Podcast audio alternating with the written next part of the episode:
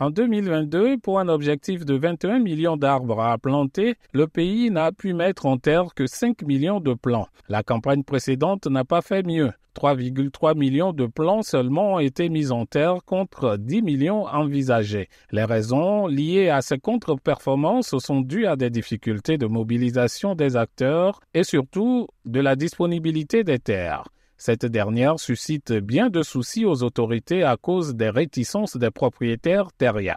Mais sans Abdou de la Direction nationale des ressources forestières. Effectivement, pour le moment, il y a des réticences parce que des gens se posent euh, des questions, les gens ne sont pas sûrs, ils pensent que quand ils vont mettre à disposition ces terres, ces terres vont devenir euh, des propriétés de l'État. Alors que ce n'est pas ça. L'État appuie juste les populations à faire le reboisement. Et les plantations qui sont faites appartiennent à ceux qui détiennent ces terres. Les chefs traditionnels des cantons et villages du pays sont mis à contribution pour sensibiliser les populations sur la nécessité de mettre à disposition les terres pour le reboisement. Dans le village de Momekatiwe, dans la préfecture de Vaud, le comité de développement de la localité semble avoir trouvé la bonne formule. Foli Yao Diwanu, responsable du CVD de Momé Katiwe. Nous avons entrepris de discuter avec la population sur les possibilités de mise à disposition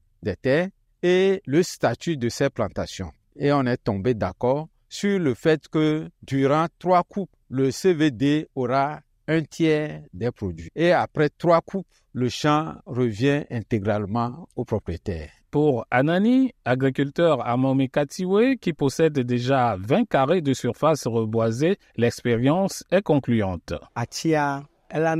Nous bénéficions des bienfaits des arbres qui fertilisent les sols pour nos cultures et nous utilisons déjà de petites branches comme bois de chauffe. Aussi, après les coupes, je vais pouvoir vendre le bois et avoir de l'argent. Mon ambition cette année est d'acquérir un hectare de terrain pour planter des arbres.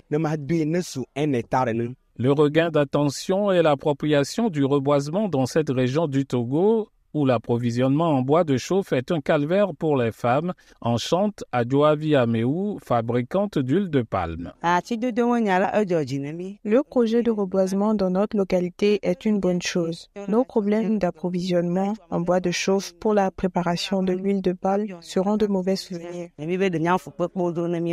Pour cette année 2023, l'ambition du gouvernement est de mettre en terre 14 millions de plants sur une superficie d'environ 11 000 hectares. Kosiwusu, Lomé pour VOA Afrique.